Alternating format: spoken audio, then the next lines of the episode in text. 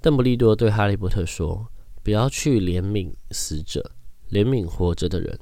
尤其是那些活着却没有爱的人。”其实说实在话，当下只是觉得说：“哦，对，邓布利多非常的会讲话，他觉得话语就才是一种魔法，它才能跟带给人们力量。”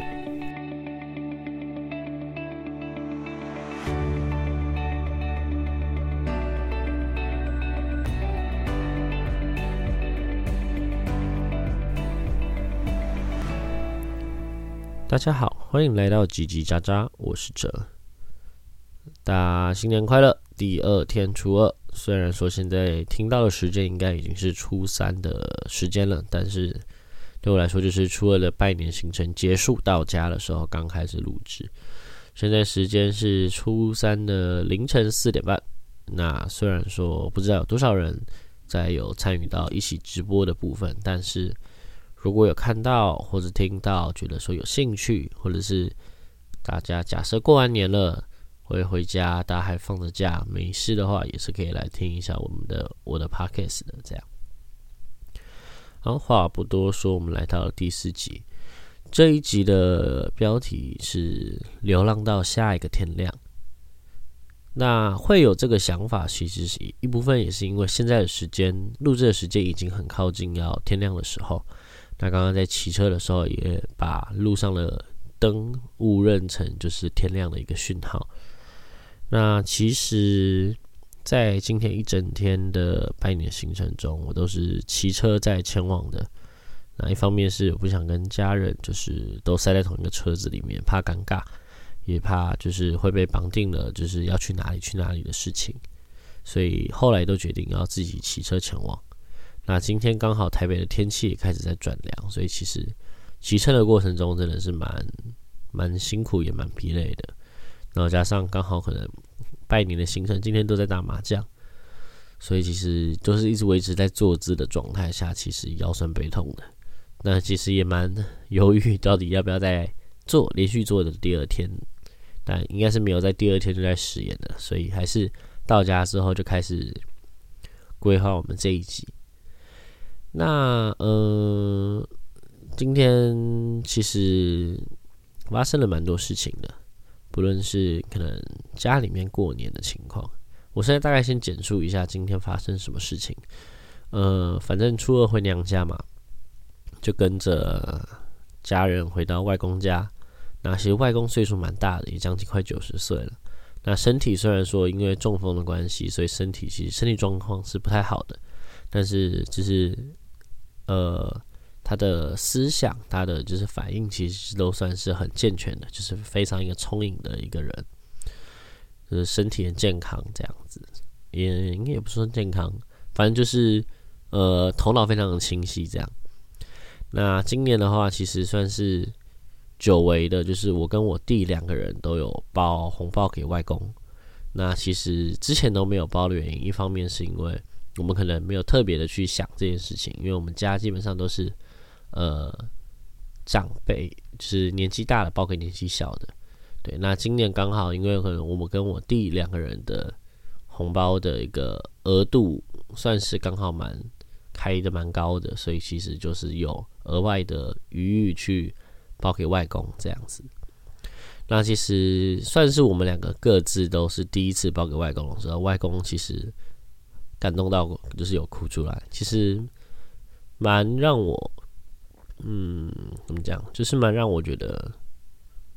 会有点 touch my heart，就是会有点让我觉得有点感动，跟有一点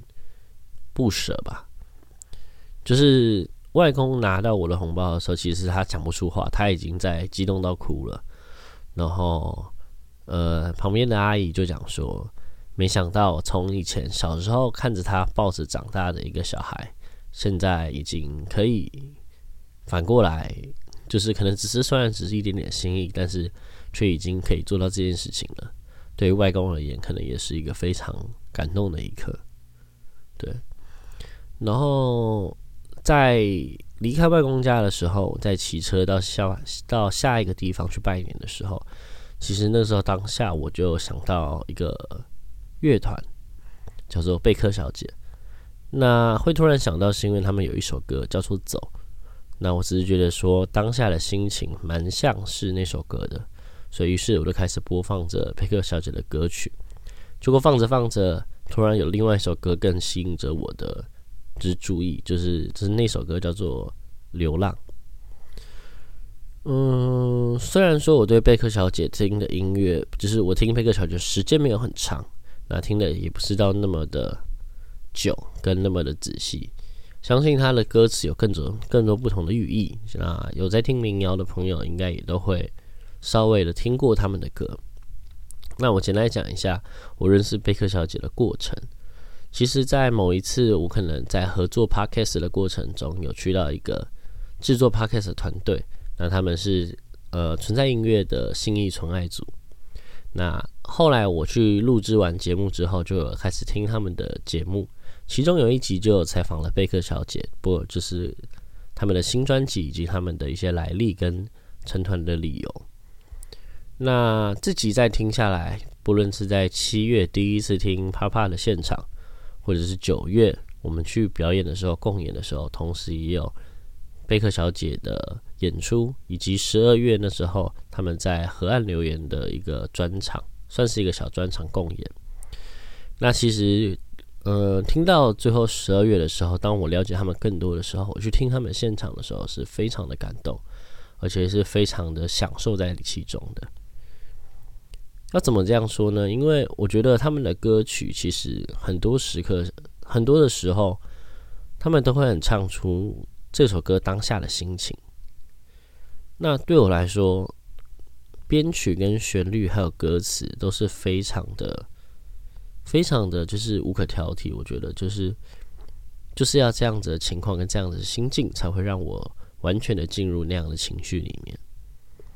对，那呃，为什么会今天想要挑这首《流浪》来跟大家分享的原因，也是因为呃，这是在写一首关于离别、关于爱人离别的一首歌。但后来我发现，他的诠释可能不只是仅限于恋人或爱人的离别，就是可能也经历着可能不同人的离去。这些人可能对你来说非常的重要，然后你很不舍，你一直在等他，但是他已经不会回来了。那呃，今天也不是说要特别的去强调呃分手或者是这样悲伤的一个情情绪。而只是想要借由这首歌来告诉大家，我可能自己整理的一些想法。嗯，说到这首歌的话，其实我当下第一个想到的就是我会跟大家分享了一个一句我非常喜欢的一句名言，它是来自《哈利波特：死神圣物》第七集最后最后很后面的一个一句话。邓布利多对哈利波特说：“不要去怜悯死者，怜悯活着的人，尤其是那些活着却没有爱的人。”其实说实在话，当下只是觉得说：“哦，对，邓布利多非常的会讲话，他觉得话语就才是一种魔法，他才能给带给人们力量。”但除了这句话带给人们的力量而言，我后来反复的看着小说去想这件事情的时候。我就有发现说，其实这真的是我们生生活周遭里面最需要被重视的一块，就是爱的这件事情。我觉得很多时候下，我们都是一个给予别人爱的一个角色，不论是亲朋好友、家人、恋人。我觉得这种情况下来说，我们给予的爱都是他们继续前进。跟继续相信自己的一个力量，但我们一定也经历过我们失去了这些爱人，不论是爱人的机会或者被爱的机会，所以因此我们会难过，我们会觉得受伤，会觉得失落，我们会期望盼着那个关系跟那个状态可以再回来，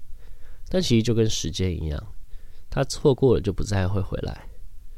也跟佩克小姐这首歌一样。你已经永远都不会再回来了。我觉得不仅限于这样的关系的存在，也不只是仅限于我们对于爱人在交往或者是分离，或者是亲朋人的离去，我觉得这个对我们来说都是一个一直以来一辈子都要去花时间去学习的一件事情。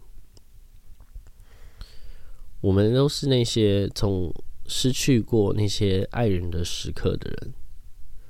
所以我觉得那些在我们很低潮的时候还持续给我们鼓励跟爱着我们的人，可以让我们感受我们是被爱的，是被拯救的，我们才会慢慢的去发现、去察觉，我们其实就是沐浴在许多的爱里面。直到哪一天我们可以接受他，然后并且透过他重新获得再去爱下一个人的能力，或者是再去面对生活的勇气，我觉得这才是嗯，去怜悯那些缺乏爱的人最好的方式。当然，我们也不排除真的会有一些人，他的心中是完全没有爱的，也是他生活中、生命中是。很难接受到爱的存在，也不是说我们今天要把爱这件事情讲的有多伟大，或者是多么的平凡。但我觉得我们或多或少都可以感受到这种被在乎、被照顾、被关爱的感受。所以我觉得今天的题目，觉得到流浪到下一个天亮，我想要告诉大家的，可能比较像是说，可以流浪。可以低潮，可以难过，但是我们总是会迎来下一个天亮。我们总是会再次获得被爱的机会，跟爱人的权利。希望大家就是在这个很冷冷的、寒冷的一个夜晚里面，隔天起来，纵使天气偏凉，然后潮湿寒冷。但也不会忘记，我们可能每天都需要去爱的人，跟我们所需要做我们所爱的事情。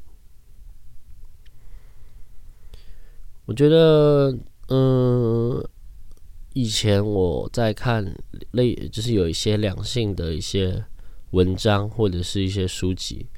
我印象中我有看到一句话过，也是影响到我很深，就是我们在。不论是交往，或者是在爱慕一件事情的时候，我们都是奋不顾身的。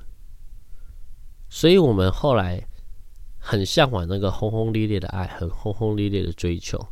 其实，向往的并不是那个东西的本质，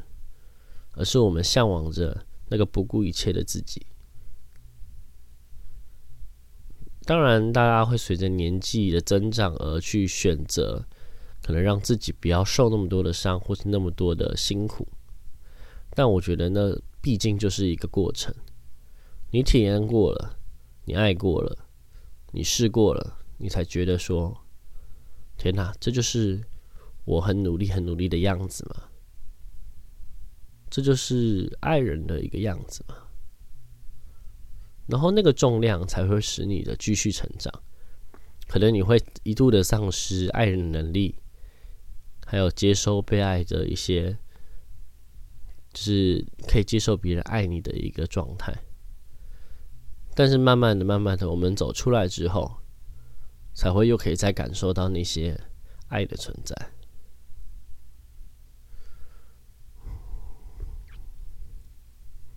所以我觉得，在知道自己。有一些受伤的情况下，或者是有一些不足、有一些匮乏的情况下，我们才能够更了解、更认识到，我们其实是需要有其他人的存在，有那些被爱的人的存在。我觉得，嗯，早上会有一个老大爷有一句话叫做“爱的相反并不是恨，而是不在乎”。所以，其实有在在乎你的人，或多或少都存在着。相应程度的一个关心跟关爱，所以我觉得不用再很很在意的说，可能自己没有另一半，或者是自己没有家人，自己没有朋友。人一直都不是一个独居的生物，是一个群体的生物。这在我们以前在做 podcast 的时候就有提到过。我认为人就是需要有关联性、连结，我们才会一直存在在这里。如果今天你就只是孤身一人，然后并没有办法与任何事物有所连接，那自然而然的你什么都感受不到。对啊，这个。其实也不是什么什么，嗯，什么心理法则。